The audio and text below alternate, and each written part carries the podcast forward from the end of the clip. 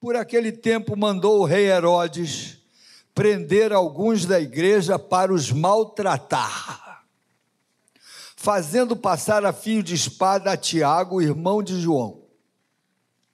Vendo isto ser agradável aos judeus, prosseguiu prendendo também a Pedro. E eram os dias dos pães asmos, e tendo-o feito prender, lançou-o no cárcere, entregando-o a quatro escoltas, de quatro soldados cada uma, para o guardarem, tensionando apresentá-lo ao povo depois da Páscoa. Quer dizer, depois da Páscoa ele ia morrer também. Isso não está escrito, não, mas é, é versão atualizadíssima do Paulo Brito. Ia morrer também. Pedro, pois, estava guardado no cárcere mas havia oração incessante a Deus por parte da igreja a favor dele. E quando Herodes estava para apresentá-lo naquela mesma noite, Pedro dormia entre dois soldados, acorrentado com duas cadeias e sentinelas à porta, guardava o cárcere. Esse sufoco. Eis, porém, que sobreveio um anjo do Senhor e uma luz iluminou a prisão. Aqui começa um milagre. Deus virou o jogo. A luz iluminou a prisão e, tocando ele o lado de Pedro, o despertou, dizendo: Levanta-te depressa. Então as cadeias caíram-lhe das mãos. Disse o anjo: Singe-te, calça as sandálias. E ele assim o fez. E disse-lhe mais: Põe tua capa e segue-me. Eu vou ler até aqui, mas só para resumir: Pedro sai da cadeia. Lá fora ele cai em si, viu que tinha sido liberto, o anjo desaparece e ele vai para a igreja e chega na igreja, dá o seu testemunho. Bem, eu tirei algumas lições desse texto que eu queria uh, repartir com vocês, meus irmãos, nessa manhã. Algumas coisas que a gente conclui na leitura da Bíblia, porque a Bíblia ela nos abençoa naquilo que ela nos diz, mas ela nos abençoa também nas entrelinhas, naquilo que a gente conclui apesar, juntando dois com dois, a gente conclui coisas e princípios que nos abençoam. Então, esse texto começa assim: Herodes mandou prender alguns para maltratar. E eu concluo que existe gente que gosta de maltratar. Existe gente que, que amar. Se puder, prejudica. Vide reunião de condomínio. Você descobre logo, logo. Diz, quer conhecer alguém? Trabalha com ele ou viaje com ele. Vai conhecer direitinho. Existem pessoas difíceis, complicadas. Agora eu quero dizer uma coisa para você. Se você quer ter um encontro com Jesus e viver uma vida abençoada, você tem que jogar fora esse teu essa tua personalidade raivosa, mal-humorada. Não aceite ter mau humor todo dia, acordar com mau humor. Não aceita. Não aceita ficar pensando mal na pessoa. Meu filho, a palavra de Deus nos lava, nos liberta. Nós somos novas criaturas as coisas velhas já passaram e tudo se fez novo. Então, meu filho, se você quiser ser usado por Deus, deixa o Espírito Santo orientar você em nome de Jesus. Mas o Herodes queria maltratar, matou a, a Tiago. E viu que isso aí, a turma gostou de saber que Tiago tinha morrido foi agradável aos judeus. E ele prendeu Pedro também. E tinham 16 soldados, meus irmãos, guardando Pedro. 16, quatro escoltas de quatro soldados cada uma. E o Pedro dormia. Eu aprendo outra coisa aí. é que quando a gente tem fé em Jesus, as circunstâncias difíceis da vida que vêm sobre nós, a gente consegue dormir. Eu não tenho nada contra os psicoterapeutas, não tenho nada contra, mas eu acho que crente cheio do Espírito Santo não precisa de remédio tarja preta. Crente cheio do Espírito Santo, em paz me deito e logo pego no sono, porque só tu, Senhor, me fazes habitar em segurança. O Pedro dormia com um prognóstico de morte para o dia seguinte. E eu fico pensando aqui com meus botões, como é que o Pedro conseguia estar dormindo? Ele dormia porque ele conhecia Jesus. Ele sabia que Jesus tinha andado sobre as águas. Jesus tinha ressuscitado mortos, dado vista aos cegos, curado leprosos. Ele conhecia o Mestre. E ele, ele deve ter pensado assim no coraçãozinho dele: eu eu estou nas mãos de Deus. O que, o que tiver que acontecer vai ser o melhor para mim. Deus, Deus vai me proteger. Não vai me livrar nem da morte, não, porque logo lá na frente Pedro morreu. E os discípulos morreram, todos. A maioria martirizada. O único que morreu de velhice foi o apóstolo João mas os outros todos foram martirizados. Então, na realidade, Deus não nos protege de dramas, mas Deus enche você de paz, apesar do drama. E isso só vai acontecer na medida que a sua fé for genuína. Quem representa as coisas espirituais, quem está aqui vivendo com uma máscara, fingindo? Tem gente assim nas igrejas. Gente que finge, cuidado com a tua bolsa. Pode ser que a pessoa que esteja perto de você esteja esperando uma oportunidade de você fechar os olhos para levar a sua bolsa. Na, na igreja todo mundo entra. Aqui é, é livre, inclusive ladrão de bolsa. É verdade, temos, temos que ser prudentes. Mas, meus irmãos, quando a gente crê num Deus que é poderoso, o Deus que eu creio, Ele vai me proteger, Ele vai me guardar. É um hino velho que a gente cantava quando a igreja estava lá, só na Paula de Fronteira, que diz assim: Os meus problemas resolve Cristo. O que me falta, Ele suprirá. Salva e batiza, me cura sempre. Oh, aleluia, Jesus virá. Hinos assim, meus irmãos, alimentam a nossa alma. O que é que você anda cantando? Nada contra Ray Conniff, King, Nat King Cole, Frank Sinatra, Roberto Carlos. Nada contra. Algumas músicas são até bonitas mesmo.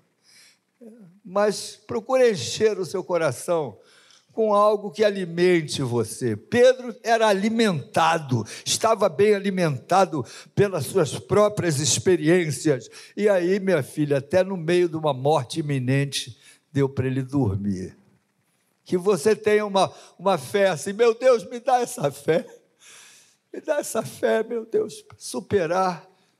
Eu, quando tive o meu câncer de garganta, eu não conseguia engolir nada, porque estava tudo, tudo queimado, a radioterapia queima a mucosa. Por três meses eu fiquei com tudo queimado.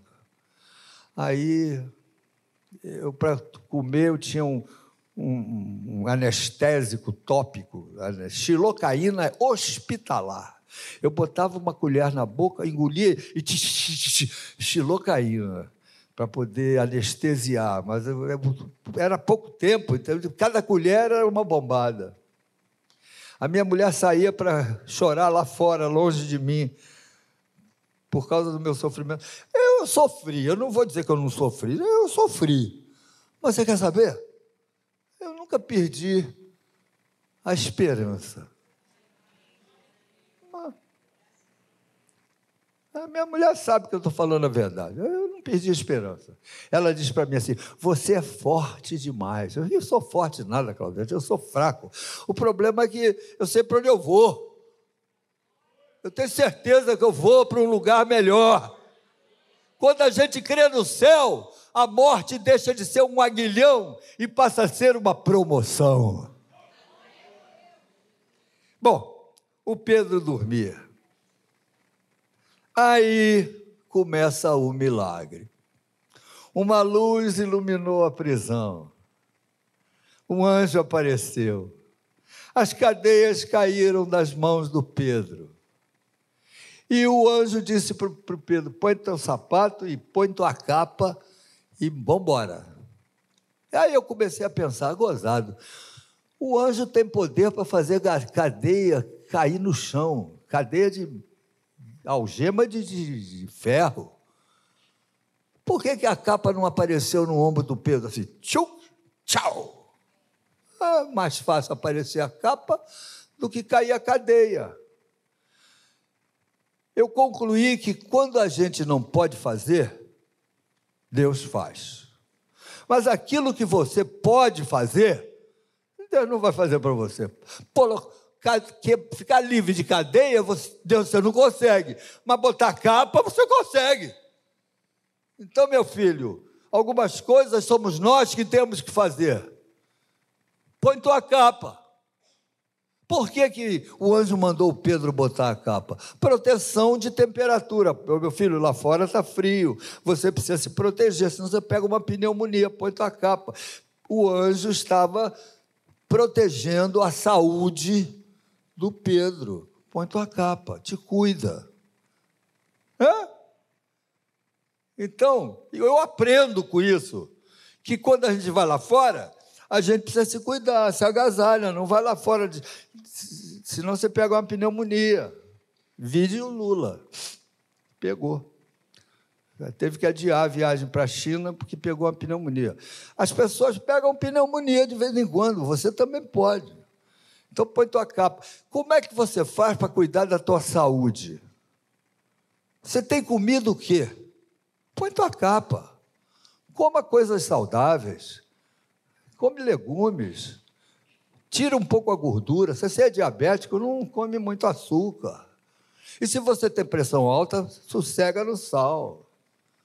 Põe tua capa. Ah, eu oro, Deus espanta a doença, eu como o que eu quiser. Vai nessa. Você vai ter que ligar para o doutor Sampaio rapidinho. Como é que você cuida da tua família? Ah, pastor, ora pelo meu filho. Meu filho está envolvido com droga. Quantas vezes você sentou para conversar com seu filho? Quantas vezes você foi amigo do seu filho? Quantas vezes você procurou saber onde seu filho estava indo? Você foi um pai ausente? Agora você chora porque ele não é crente? Até rimou. Põe tua capa na sua casa, trata bem tua esposa. Pastor, minha mulher foi embora. Lógico, você só batia nela. Ela foi embora por proteção. Não, pastor, eu nunca batia nela, mas não era carinhoso. Não chegava para ela, não elogiava ela, querida. O que, é que você fez nos seus cabelos que hoje você está mais bonita do que o normal? Não custa nada dizer isso. Seja carinhoso com a tua mulher. Ela escolheu você, você é o único na vida dela. Capricha. Faz da tua mulher a mulher mais feliz do mundo. Que este seja o seu primeiro ministério. Qual é o seu primeiro ministério? Para os homens casados: fazer a minha mulher feliz. O resto é, o resto é panorama. E pergunta para ela, querida, o que é que eu posso fazer para você ser mais feliz do que você é? Te cuida que ela vai falar, cara. Ah, meu amor, eu só queria que você me ajudasse a tirar a mesa. Que você não pusesse toalha molhada em cima da co do, do colchão. Você deixasse o banheiro limpo depois que você tomou banho. Ah, teve uma irmã aí que já disse glória a Deus. Põe tua capa na tua casa. E para você, mulher, capricha. Elogia teu marido. Os homens adoram elogio, sabia? Elogia ele, a performance dele. Elogia uh, o jeito dele andar. Elogia a voz dele. Marido, você tem uma voz de homem. Eu fico louca. Põe tua capa na tua casa. Transforma a tua casa num lugar bonito, gostoso, sensual, alegre. Como é que você trata seus filhos? Como é que você trata teu vizinho? Ah, ele não é crente. Melhor ainda, aí que você tem que caprichar mais ainda. Como é que você trata o seu professor? O seu professor de escola dominical? O seu pastor? Como é que você trata o seu pastor? Ah, ele é só um homem. É verdade, mas ele é seu pastor, digno de honra. Trate o seu pastor com, com honra. Seja humilde na igreja. Olha para os outros, vê o que os outros estão sentindo. Quando você vê a igreja, não vem a igreja só para ser abençoado, não. Vem a igreja para abençoar alguém. Eu, quando cheguei aqui, tinham algumas irmãs lá no hall com uma mesinha com alimentos, era arroz, feijão, para o pessoal que está precisando, né? Traz alguma coisa quando você não vai fazer falta na tua casa, em nome de Jesus. E não traz sal, não, tá? Sal não é alimento, sal é tempero. Nós fizemos uma campanha lá na Tijuca, ganhamos tanto sal que dá para dá salgar a, a Lagoa Rodrigo de Freitas. Traz arroz, feijão, macarrão, óleo, essas coisas. Traz. Você não sabe para quem você está dando, mas o Espírito Santo sabe quem está recebendo. E não fica um copo d'água sem galardão, quanto mais um quilo de feijão. Até rimou de novo. Põe tua capa, meu filho, na tua vida, na tua vida espiritual. Protege. O que, que, que, que você anda vendo na televisão, no computador? no maligno TikTok. O que, é que você anda vendo? Põe tua capa, protege a tua fé, as coisas que você crê. Não abra mão dos teus princípios. Essa foi boa. Olha para quem está do teu lado com um sorriso e diz assim: meu irmão ou minha irmã, não abra mão dos seus princípios.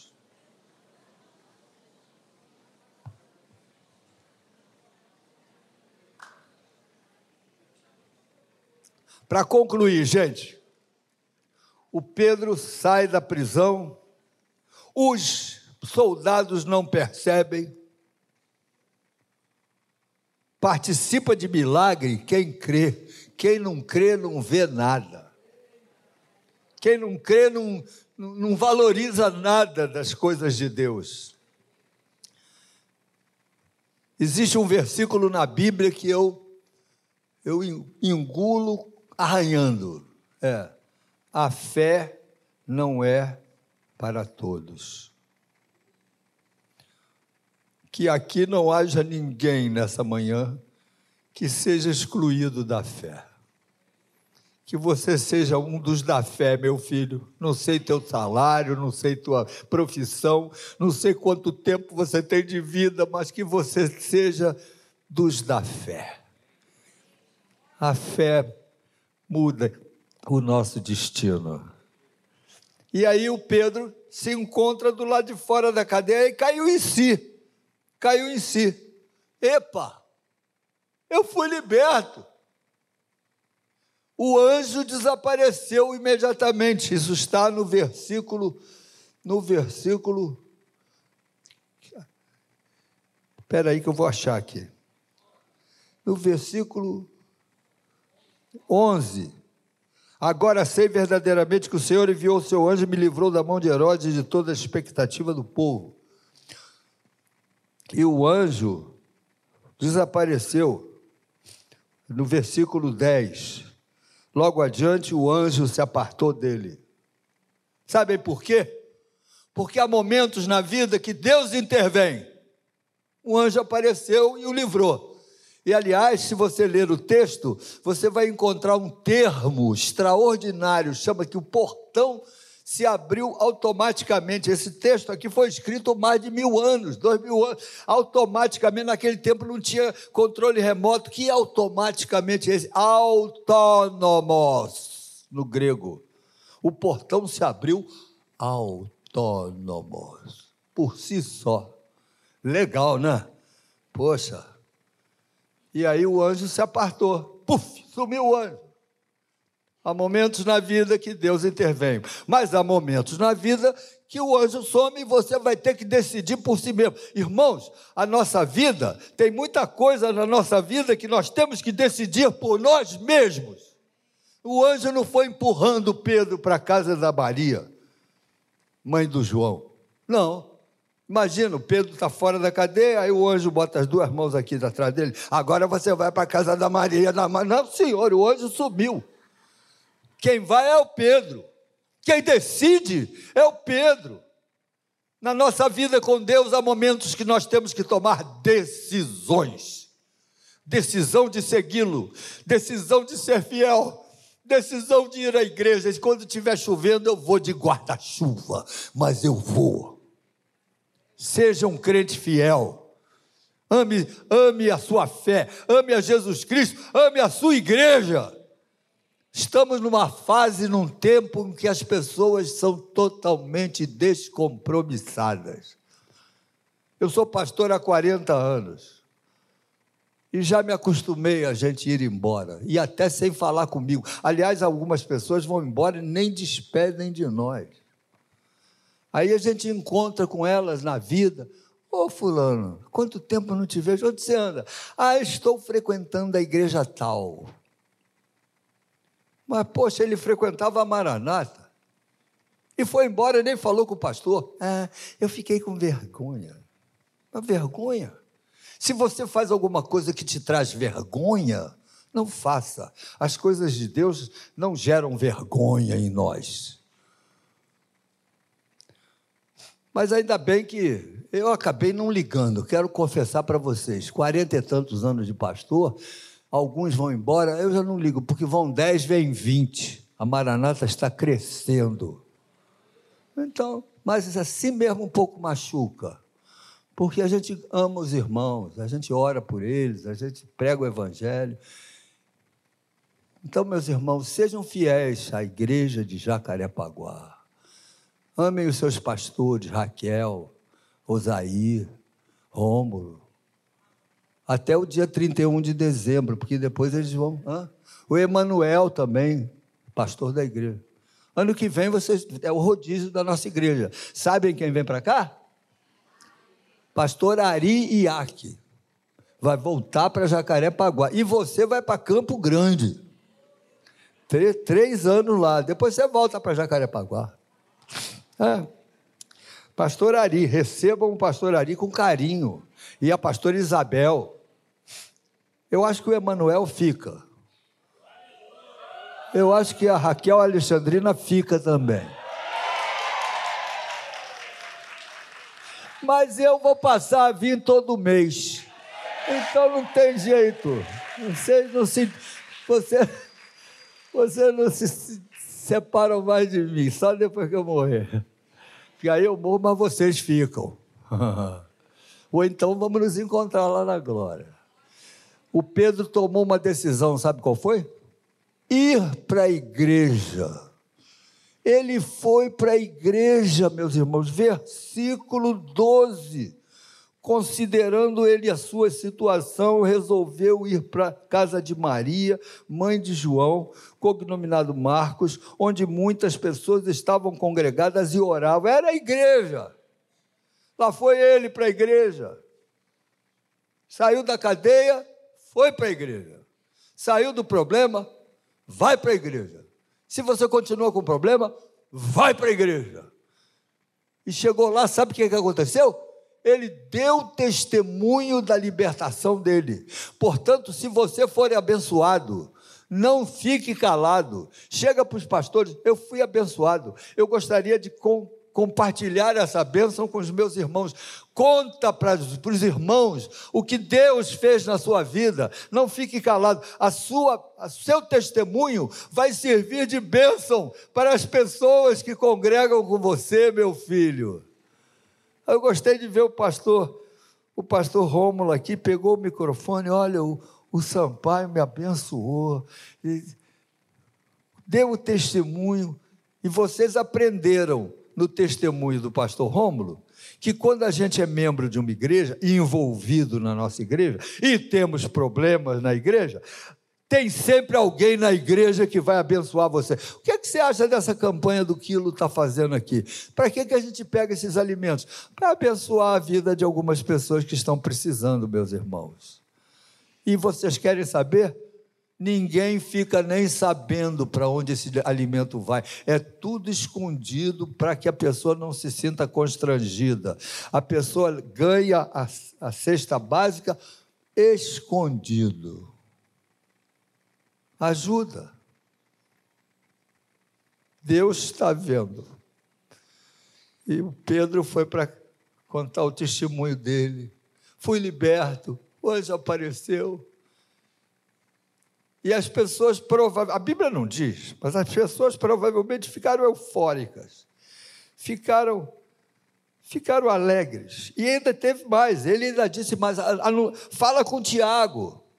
Não é o Tiago que morreu, não o outro Tiago. Fala com eles que Jesus me libertou. Aconteceu um milagre na minha vida. Irmãos, os milagres continuam existindo. Milagre não acontece com hora marcada. Nem milagres costumam ser repetitivos. Essas igrejas por aí que marcam hora para milagre é tudo falso. É milagre coisa nenhuma. Porque quando é milagre de Deus, é inusitado. Quando é milagre de Deus, é inesperado. Quando é milagre de Deus, é, é, é a gente fica é, sem, sem ter palavras para descrever os milagres de Deus. Lógico, existem vários tipos de milagres. Deus providencia um, um emprego para você, surge alguém para te ajudar. Deus manda, poxa, Fica na presença de Deus, que Deus vai fazer chover na sua horta. Em nome de Jesus. Deus vai fazer com que venha aquele rapaz, minha filha, que te ame, que seja um menino crente, bem empregado, de família boa e cheiroso. Porque se for fedido não adianta nada. Deus, quando dá, dá de bom tamanho. Começa a orar, meu filho. Deus vai colocar em você força para você estudar, para você buscar um jeito de melhorar na vida, fazer um curso. Nós começamos uma igreja em Caxias há alguns anos atrás. Eu já estou terminando, senão meu, minha palavra vai ficar chata. Começamos uma igreja em Caxias, um, um bairro de gente não muito rica, senão não morava em Caxias, morava em Leblon. Mas olha, os irmãos começaram a pregar o evangelho lá em Caxias. A igreja cresceu. Nossa igreja em Caxias tem mais do que dois mil membros. Outro dia eu fui a Caxias. Tem gente lá que é oficial das Forças Armadas, médicos, engenheiros, advogados, juiz de direito, empregada doméstica também tem. Tem tudo. Igreja tem tudo. Agora, se você estudar, Deus vai te dar progresso na vida. Não é pecado crescer. A nossa igreja não é contra por prosperidade. Ah, tem umas igrejas aí que só pregam prosperidade. Não, nós não somos contra prosperidade. Nós somos contra inversão de valores. Eu amo ao Senhor. O Senhor vai me dar aquilo que eu preciso. E o que eu preciso não é necessariamente ter três geladeiras, dois automóveis. Não, Deus vai me dar o que eu preciso.